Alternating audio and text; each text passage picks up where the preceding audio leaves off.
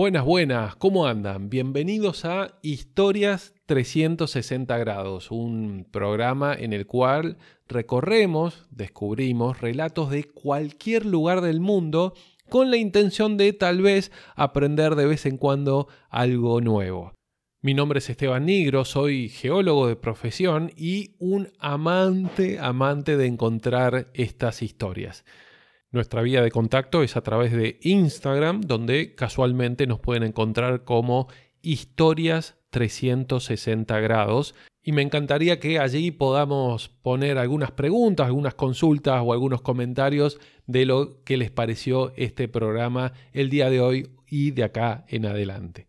Como para que tengamos una idea de qué va el programa, cada semana vamos a conocer una historia en particular, pero antes me gusta ir cada semana eh, a partir de algún comentario o de algún, de, algún datito que uno recogió por la calle porque escuchó de alguien o de un amigo de que conoció, visitó algún lugar, aprender alguna cosa nueva.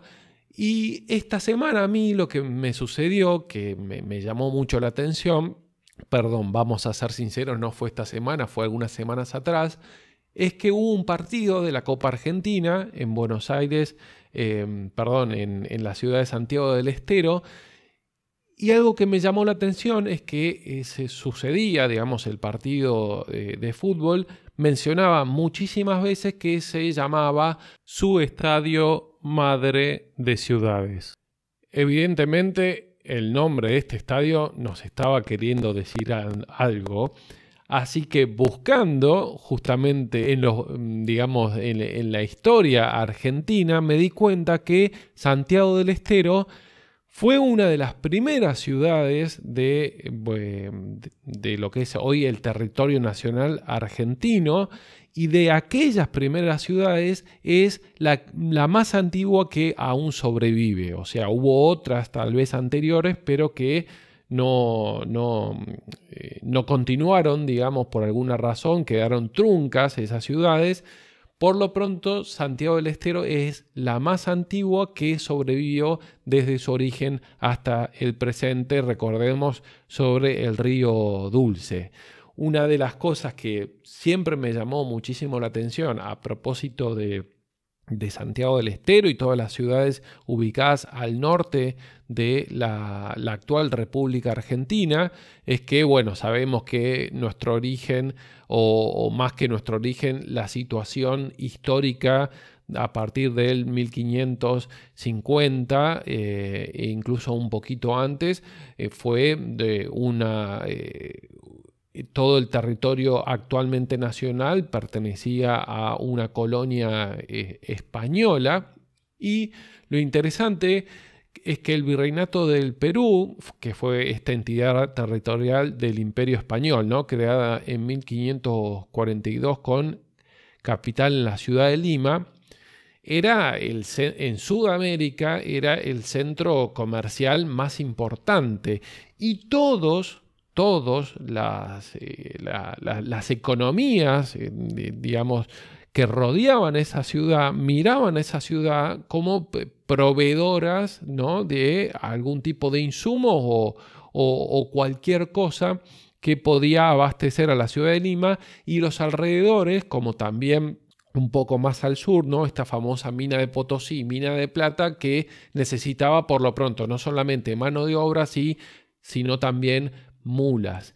Y entonces es interesante saber que en el origen de eh, aquellas, eh, pequeñas eh, ciudades como Santiago del Estero, que fue fundada el 25 de julio de 1553, todas miraban hacia el norte. O sea, no estaban mirando hacia el sur como tal vez hoy miren a una ciudad de Buenos Aires que tiene 15 millones de habitantes, ¿no? En el presente esa, aquella ciudad de, Buenos Aires era simplemente una pequeña ciudad portuaria que a nadie le interesaba. En cambio, en la zona de Santiago del Estero, incluso en la zona de la ciudad de Córdoba, eh, y por lo pronto Salta también, y todas, las ciudades del norte, Tucumán, miraban hacia eh, la capital del virreinato del río, de, no del río de la Plata, que se iba a ser posterior, sino el anterior, el virreinato del Perú con su capital Lima y proveían a, por ejemplo, a las minas de Potosí de mulas. La ciudad de, Salta en particular llegaba a, llevar miles, o sea, criaba en, la, en las zonas ¿no? de, de los valles calchaquíes y en, toda la zona de, actual de la provincia de, Salta, también de la provincia de Santiago del Estero, incluso en la zona de, Córdoba, se criaban, y Tucumán también, mulas para venderle justamente a, la mina de Potosí para que pudieran extraer esa plata. Así que toda la economía miraba hacia el norte y eso es lo que eh, el aprendizaje ¿no? que uno tiene a partir de que alguien le haya llamado, a mi eh, propio juicio muy acertadamente, con este nombre tan particular, al estadio de Santiago del Estero, repetimos, Madre de Ciudades, que por lo menos despertó en mí una curiosidad por eh, enterarme de por qué el nombre y ahora eh, podemos entender un poco más cuál era el atractivo en aquellos comienzos de, o sea, en el actual territorio nacional, que faltaba muchísimo para que fuéramos una república independiente, ¿no? De los españoles, sino que en aquella colonia española de, del 1500 cuáles eran las zonas importantísimas, por lo pronto eh, la capital Lima del Virreinato del Perú y todo lo que la rodeaba y con sus famosas minas, como la más emblemática, la mina de Potosí, la mina de plata más grande del mundo, toda la economía rodeaba y miraba hacia allá, hacia el norte, ¿no? Cuando si nos parábamos en las actuales ciudades de Salta, Tucumán, eh, Santiago del Estero, Córdoba, etc. Siempre me gusta hacer esta, esta comparación, que no nos olvidemos que si bien la Universidad de Buenos Aires es, es antigua, porque se fundó en 1821, la ciudad de Córdoba tiene una eh, universidad que es 200 años más antigua que la Universidad de Buenos Aires. ¿sí? Es del 1600. Como para que uno tenga un poco esta idea que a mí me encanta de eh, la, fotografía histórica, o eh, mejor, porque ya no existía en aquella época la fotografía, el momento histórico del que uno habla eh, da un, contexto, ¿sí? que, no es, que no necesariamente tiene que ser el actual. O sea, la foto de hoy de la República Argentina es un país con unos 47 millones de habitantes, según el último censo hace muy poquito eh, relevado, que tiene unos 15 millones, o sea, un 30, un, más de un 30% de la población argentina reside en, lo que se denomina el AMBA, ¿no? Eh, toda la ciudad eh, de Buenos Aires y todo el área metropolitana de la ciudad de Buenos Aires con, con sus alrededores.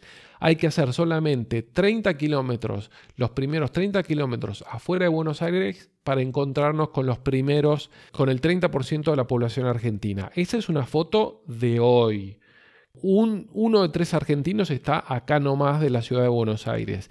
La foto histórica o contexto histórico, la imagen que podemos tener de 1553, cuando fue fundada la ciudad de Santiago del Estero, era porque los españoles venían desde el norte, desde el Virreinato del Perú, desde la ciudad de Lima, hacia el sur fundando ciudades. Por lo pronto, Buenos Aires, digamos, la unión de todo ese rosario de ciudades hasta Buenos Aires, faltaba mucho para concretar, pero comenzaron desde el norte hacia el sur y por eso es que en las ciudades del norte de Argentina son muchísimo más antiguas, incluso que la ciudad de Buenos Aires. Bueno, terminado ahora sí este pequeño segmentito histórico, en el próximo bloque vamos a adentrarnos en la historia de este programa que está basada en un libro de Manuel Mujica Lainez. Ya volvemos. Bueno, seguimos acá en Historias 360 grados, en este programa que tiene su Instagram, así que si quieren buscarnos, estamos como Historias 360 grados, 360 escrito en números, o también como Mate en Mano. Vieron que Instagram tiene esa posibilidad de tener dos nombres. Bueno, nos encuentran como historias 360 grados redactado separadito, o si no, como mate en mano todo junto. Y si hablamos de historias, les traigo hoy la historia de la generación de un libro. Vieron que, no sé si les pasa a ustedes, a mí me pasa muchísimo, que cuando uno se interesa por la obra de algún autor o algún artista, es muy interesante conocer la historia que hay, no necesariamente en particular de, de, de esa obra o de, o de, ese libro o de ese cuadro que estamos viendo, pero sí de la historia en general del artista. En el caso de hoy vamos a ver ambas cosas, porque vamos a ver en un contexto general la historia de Manuel Mujica Lainez, ¿no? Este famosísimo, famosísimo escritor, crítico de arte y periodista argentino, eh, como algunas cosas de su vida dieron origen eh, a un libro en particular y también eh, una pequeña anécdota de ese libro que ya se los puedo dar a conocer, que es Bomarzo, cómo se originó. Vamos a empezar entonces con Manucho, ¿no? Sus amigos lo conocían mucho más como Manucho. Resulta que él siendo periodista tuvo la posibilidad de trabajar en varios diarios y fue una persona muy viajada en una época, ¿no? Si él nació en 1910, imaginen a, partir de 1930 eh, en adelante, una persona muy viajada no era algo tan común como lo podríamos ser hoy cualquiera de nosotros.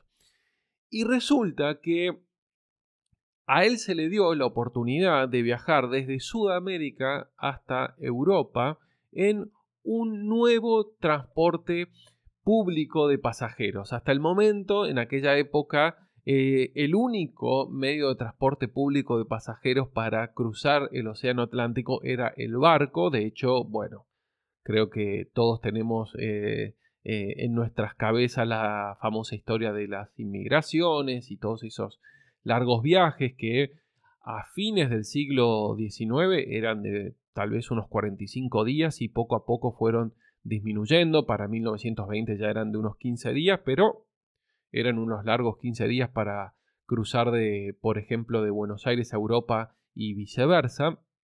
En el caso de Manuel Mujica Lainez le tocó vivir un adelanto en ese medio de transporte de pasajeros, eh, transporte eh, para cualquiera, y se imaginan cuál fue uno que revolucionó eh, dejando atrás los 15 días que se necesitaban para viajar a Europa. Estamos hablando de 1930. Bueno, no sé si habrán pensado en el que yo cuando estudié para hoy eh, originalmente pensé que es el avión, pero ustedes saben que hubo algo intermedio entre el barco y el avión. De hecho, cuando me puse a investigar, asombrado por este eh, medio de transporte intermedio, me di cuenta que recién en 1939 fue cuando la empresa Panam comenzó a realizar los primeros vuelos comerciales transoceánicos, ¿no? Que a partir de ahí obviamente eran costosísimos, pero eh, cualquiera podía pagar y, viajar eh, y cruzar el Océano Atlántico en avión. Pero entre medio hubo un medio de transporte que no sé si fue muy tenido en cuenta, sobre todo porque para nosotros eh, en, estas, en, estas, últimas décadas ha sido más un símbolo de eh, hacer publicidad más que de, eh, de, transporte aéreo, que es el famoso Zeppelin o dirigible. ¿no? yo recuerdo, yo soy nacido en el 80, recuerdo en, en mis en mi secundaria haber visto eh, ese famoso, en Buenos Aires, ese famoso dirigible de, de la empresa La Serenísima, ¿no? Que hacía publicidad, pero claramente eso era con ese fin y no para un transporte de pasajeros. Bueno, a Manucho le tocó experimentar uno de los primeros viajes entre eh, Sudamérica y Europa. Eh, originalmente la ruta salía de eh, Brasil, de Río de Janeiro, y terminaba en, em, en Alemania, pero como una forma de intentar agregar, ¿no? Eh, una, una, como se le dice en el, en el mundo aéreo hoy, una pierna, ¿no? Una, eh, un, un trayecto a cubrir extra, ¿no? Se dijo, bueno, tal vez podemos, si ya, ya que sale de Río de Janeiro, podría salir de Buenos Aires, hacer escala en Río de Janeiro y seguir hacia, em, hacia Alemania. Bueno, entonces se lo invitó, por supuesto, a, Manucho, se invitó a algunos periodistas y fue Manucho y cruzó y unió desde Buenos Aires hasta, em, hasta el país de Alemania en tres días Sudamérica con Europa. Imaginen, imaginen, en aquella época, con todo esto que hablábamos antes de la inmigración, etcétera, em, que mucha gente había tenido la posibilidad de viajar en barco y cruzar el Atlántico en de 30 a 15 días, dependiendo en qué momento habían venido para acá. Saber que había un medio de transporte que en solo tres días uno podía cruzar de Sudamérica a Europa. Por supuesto, con el diario del lunes, sabemos que hoy en avión nos toma unos, unas 13, 14 horas, ¿no? Pero yo creo que para esa época fue muchísimo más revolucionario, ¿no? Saber que eh, de uno podía pasar de 15 días a solo 3 días y también cambiando el medio en el cual se movía, ¿no? el medio de transporte, en vez de ser acuático, era aéreo. Eh, ese cambio sucedió a partir de 1930, por supuesto cuando en el 39 la empresa esta Panam que mencionábamos antes y muchas otras empezaron a hacer vuelos eh, con aviones, eso se hizo mucho más eh, barato y más seguro también eh, que volar en dirigible y le ganó, ¿no? Finalmente como como podemos bien saber hoy que no, no existen, no hay ninguna plataforma que venda pasajes en dirigibles y hay tantas que venden eh, vuelos hacia eh, el mundo eh, en avión. Bueno, pero les había contado que esto es el origen de un libro que es Bomarzo.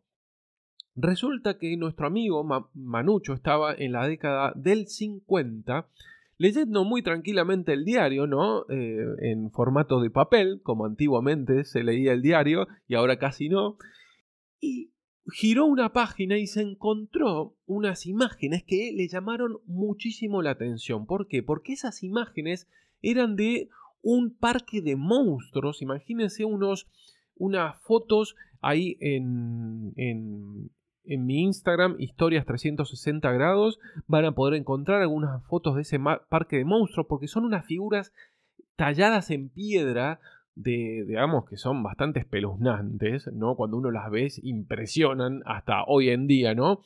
Son increíbles y me imagino en aquella época del año 50, Manucho, encontrar esa nota que hablaba de este parque de monstruos que se encontraba muy cerca de la ciudad de Roma.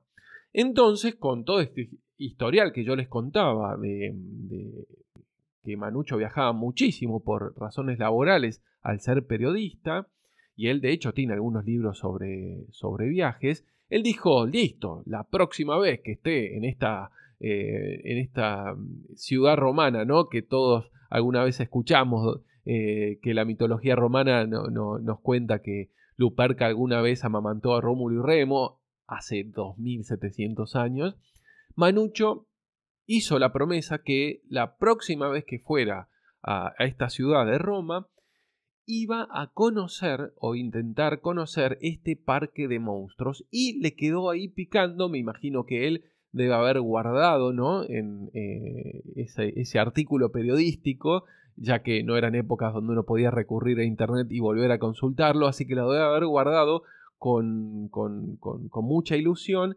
pensando que algún día iba a volver a Roma y ahí a tiro de piedra que debería quedar el parque, así que con gusto iba a visitar. Insisto, fíjense eh, los que puedan en el Instagram, historias 360 grados, que voy a publicar las imágenes de ese parque de monstruos porque es espeluznante. Ahora, resulta que algunos años después, como bien había pensado eh, Manucho, él estuvo en Europa su viaje a Europa pasó por Roma y estaba con dos amigos de viaje ahí por Roma y resulta que, claro, se acordó de este parque de monstruos y dijo, bueno, eh, ya está, lo voy a visitar. Pero tenía un problema, que era esta nota periodística, la había leído hace varios, varios eh, años atrás y no se acordaba del nombre, pero dijo, bueno, están, están em, increíble este parque de, de, los monstruos, que si yo lo leí en un artículo periodístico en Argentina hace algunos años, evidentemente acá cualquier romano que me cruce en la esquina de cualquier calle me va a saber em, decir dónde queda este parque de, de monstruos, porque además él no se acordaba el nombre, o sea, pero decía, esto va a ser muy fácil de resolver. ¿O no? Veamos qué decía por entonces Manucho cuando contaba esta anécdota. Me había olvidado el nombre del sitio, me había olvidado esa palabra bomarzo que ahora digo todo el tiempo. Y preguntaba eh, eh, a los italianos, acá, allá, gente que conocía, dígame un lugar así, con unos monstruos de piedra y tal. Nadie lo sabía, nadie lo había conocido. Nadie parecía recordar o incluso haber escuchado alguna vez por ahí en Roma sobre este parque. Ya está. Ahí terminaba la historia. Manucho nunca iba a poder visitar ese parque. A no desesperar. Tranquilos. Quédense ahí porque en un rato continuamos con esta apasionante historia del libro Bomarzo. Estamos ya de vuelta con este programa que hemos llamado Historias 360 grados, que nos invita a que conozcamos historias de cualquier parte del mundo. Aprovecho de vuelta para recordarles que tenemos un Instagram que es Historias 360 grados. Ahí nos pueden encontrar y buscar muchas de las fotos, unas fotos que van a enriquecer un poco el relato que estamos escuchando hoy. Así que los invito ahí a, que nos sigan. Bueno, estábamos con esta historia de Manucho, ¿no? Nuestro amigo, ya le podemos decir amigo de la casa, Manuel Mujica Laines, con esta obsesión que había tenido a principios de 1950 al conocer a través de un artículo periodístico un tal Parque de los Monstruos en el continente europeo, más precisamente muy cerca de la ciudad de Roma, en Italia y con su posibilidad ahora, después de unos años, de estar en esa ciudad y querer finalmente conocer ese parque, pero no sé si les ha pasado alguna vez de que algún amigo eh, nos ha dicho, eh, ¿sabes que estuve en tal lugar en, de las sierras de Córdoba? y conocí un lugar que no te lo podés perder. El día que vayas ahí, no te lo podés perder. Y te dicen el nombre, el dato, algo como para identificarlo. Unos años después, uno está en ese lugar y ahí se acuerda de su amigo eh, y de ese dato, pero no se acuerda el nombre. Bueno, hoy en día es muy simple. Le mandamos un WhatsApp, lo llamamos por teléfono a nuestro amigo para que nos resuelva esa duda. Pero en aquella época no existía eso y además Manucho lo había leído un artículo periodístico, no era que alguien se lo había contado, sino él lo había seguramente guardado por ahí en su casa, pero ahora estaba en Roma y no estaba en su casa, en Buenos Aires. Así que él empezó a, ahí veíamos en el bloque anterior que empezó a consultar, pero nadie parecía saber dónde estaba ese parque de monstruos. Bueno, él ya se había dado totalmente por vencido, Manucho, Mm, no hay problema, es que no es que él había viajado a Roma para eso, sino que estaba para unas notas periodísticas y además aprovechando para hacer un viaje con un par de amigos por toda Italia. Así que bueno, con un poco de desazón dijo, tal vez la próxima vez que, eh, que vuelva a Roma, eh, en el medio pasaré por Buenos Aires, buscaré ese artículo periodístico y en, en alguna libreta de viaje, algo, me anotaré el nombre del parque para finalmente encontrarlo. Así que él ya se había dado por vencido. Pero, pero, tal vez la suerte le iba a cambiar en una noche. Y un día en una comida conocí a un eh, arquitecto muy joven que se llama Nato Frasca. Y entonces, eh, para conversar así, para tener un tema en la mesa, le hablo de, que yo buscaba ese sitio. Oh, ma questo è Bomarzo. Ma questo è Bomarzo. Pero eso es Bomarzo.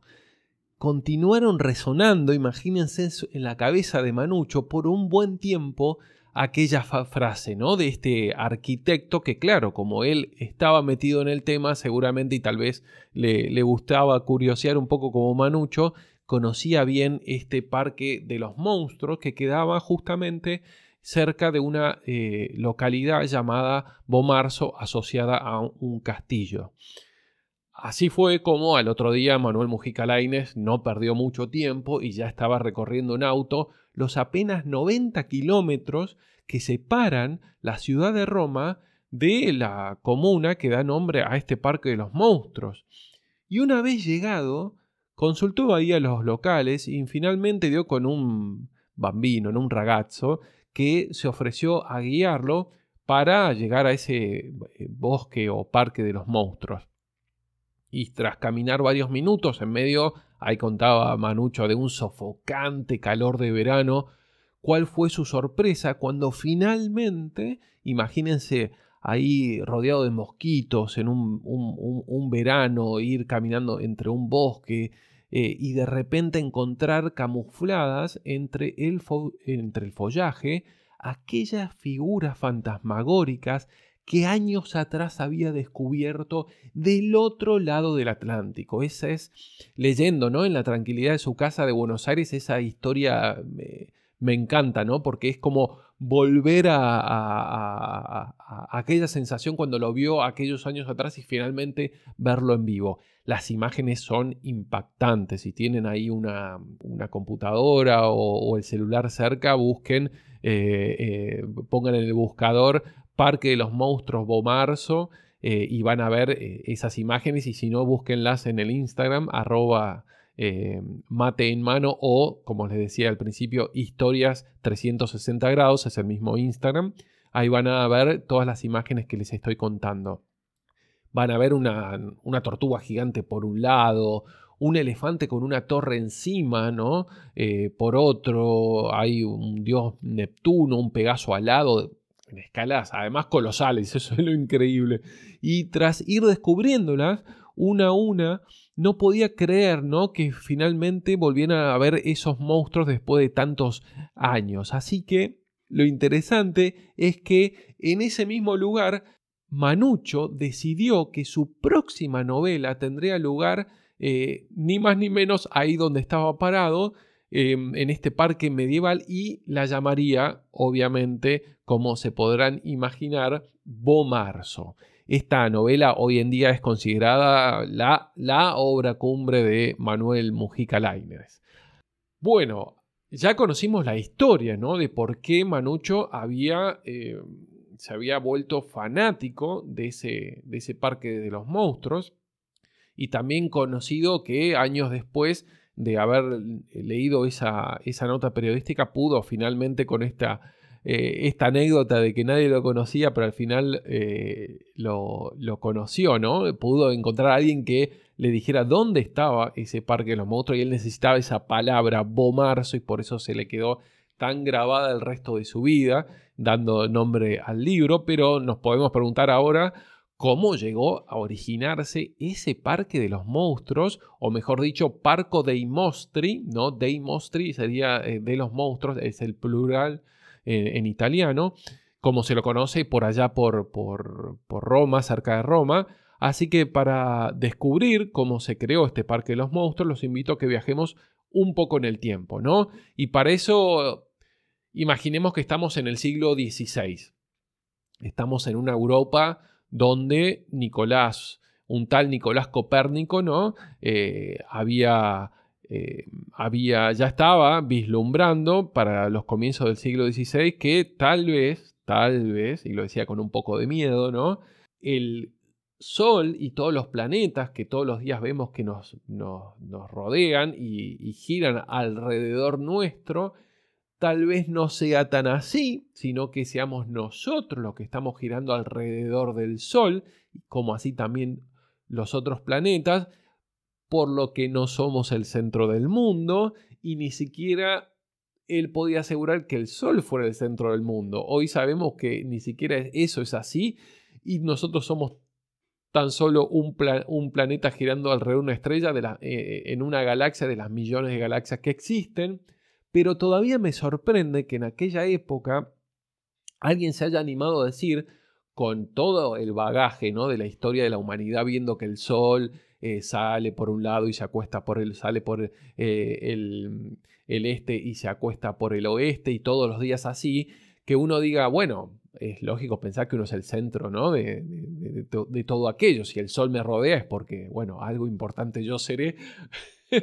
Pero que en aquella época alguien hubiera dicho, bueno, sabes que no es tan así, nosotros le estamos rodeando al sol todo eh, continuamente. Y uno decir, pero ¿cómo? Pero eso no es, no es, no es muy, no va muy con eh, el sentido común. Y eso es también algo muy interesante. Cuidado cuando algunas veces usemos esa frase que es de sentido común porque sería mucho más de sentido común pensar que el sol nos da la vuelta a nosotros todos los días y no que nosotros una vez al año le damos la vuelta. Así que así eh, en esa época, en comienzo del siglo XVI, en esta invitación de un viaje que les pido, que, perdón, que hagamos para descubrir este, el origen del Parque de los Monstruos, este Nicolás Copérnico había propuesto su famosa teoría heliocéntrica, había otro loco, ¿no? Llamado Leonardo da Vinci, que ya había pintado la Mona Lisa. Y por último, también podríamos citar que Miguel Ángel estaba terminando, ¿no? A comienzo del siglo XVI, la Capilla Sixtina en Roma. Bueno, casualmente muy cerca de Roma estaba eh, la comuna de Bomarzo, en la provincia italiana de Viterbo. Y de allí era un famoso duque y mecenas de, en épocas de Renacimiento llamado Pier Francesco Orsini.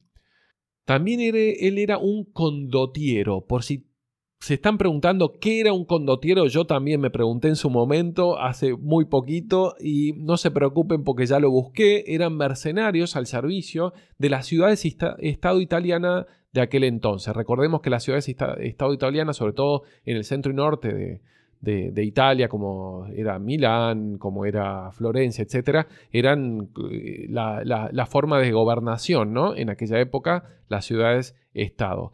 Y la familia, precisamente de Pier Francesco Orsini, era de las más antiguas, ilustres y poderosas familias reales.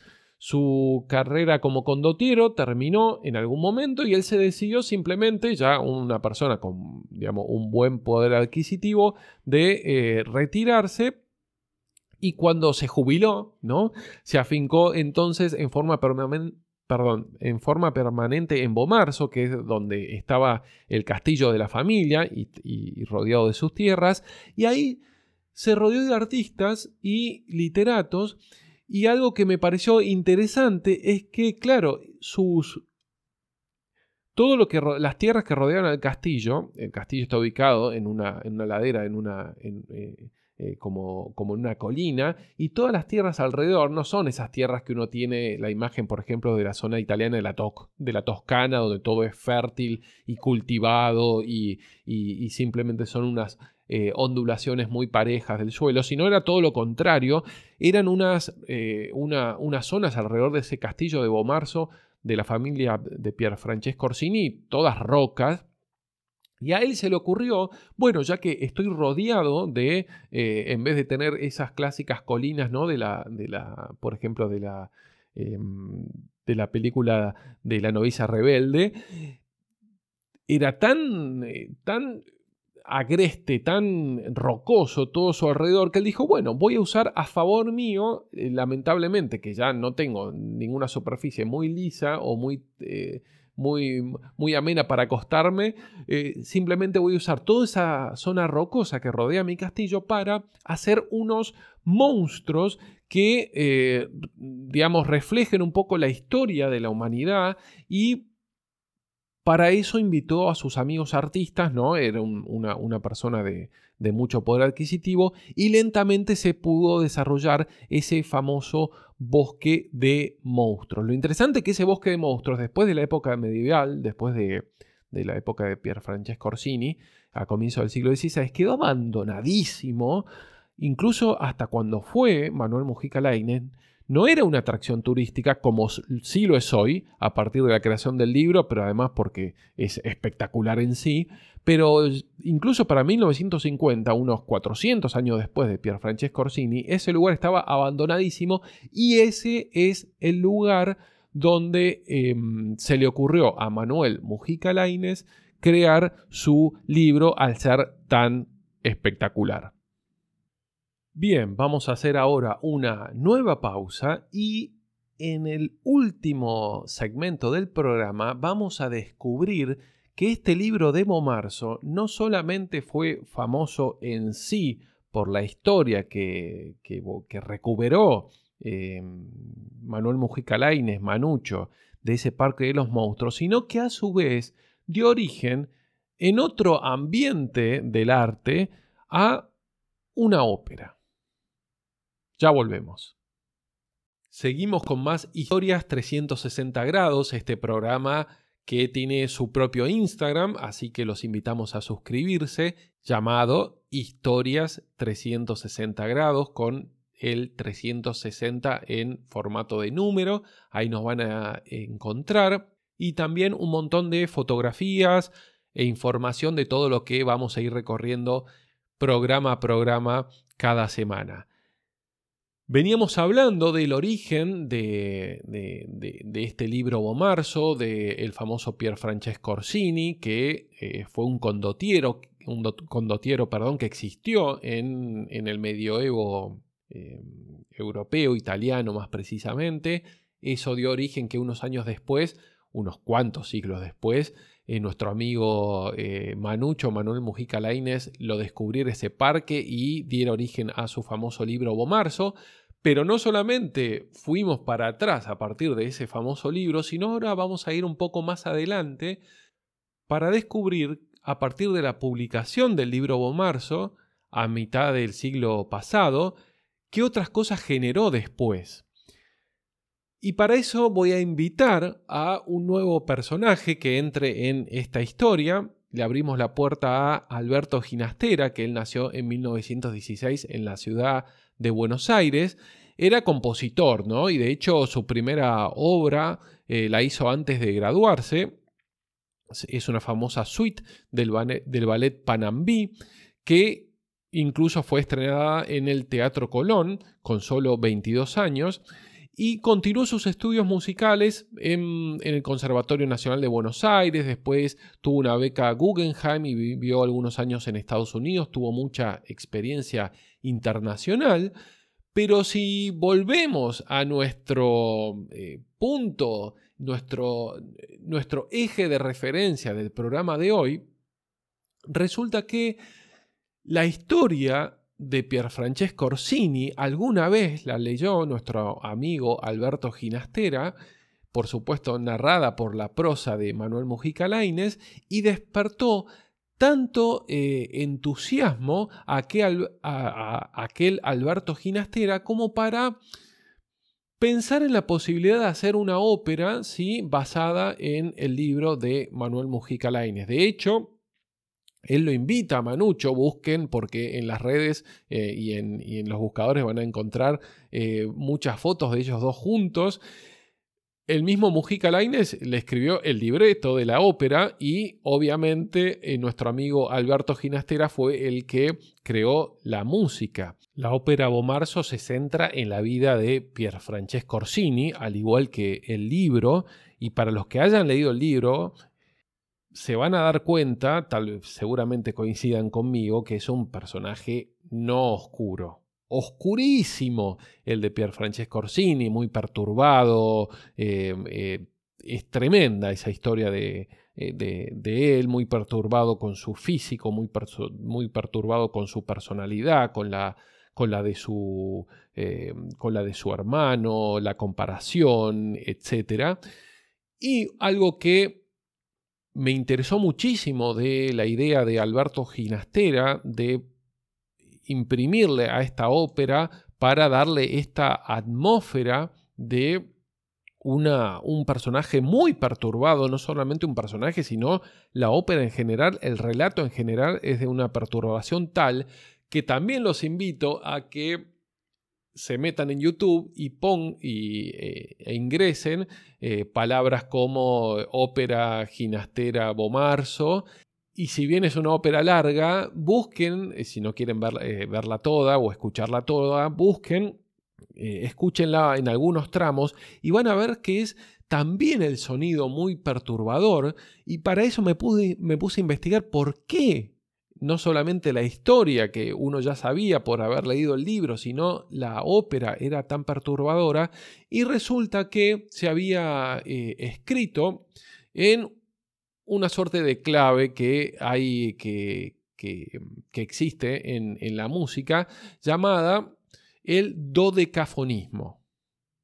Esta forma muy, muy particular de componer propone establecer un principio serial a las 12 notas de la escala cromática, ¿no? Recordemos que la escala cromática es aquella que incluye todos los semitonos entre una nota y su octava, o sea, tenemos el do, el do sostenido, el re, el re sostenido, el mi, el fa, el fa sostenido, sol, sol sostenido, la, la sostenido, si.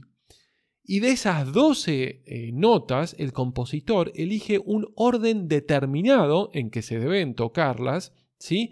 Pero con una regla, que es que no pueden repetirse esas 12 notas hasta que se hayan tocado todas, ¿sí? Eso hace que no exista ninguna coherencia tonal es increíble porque esto va muy de la, muy de la mano de eh, aquella época, los 60, los 70, donde mm, digamos que todo lo que fuera relacionado con artísticamente desde el, punto, desde el punto de vista artístico, perdón, todo lo que se fuera anárquico, todo lo que simbolizara también una cierta igualdad, que no había ningún escalafón, estaba muy de moda, muy, muy de moda, muy de boga, muy en boga.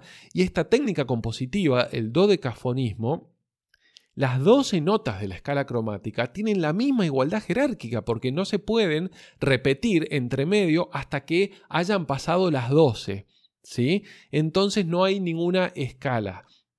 Ya no hay, como había establecido la tradición en música, ¿no? Una nota fundamental llamada tónica, a partir de la cual las demás toman una jerarquía particular. Ya no hay notas dominantes.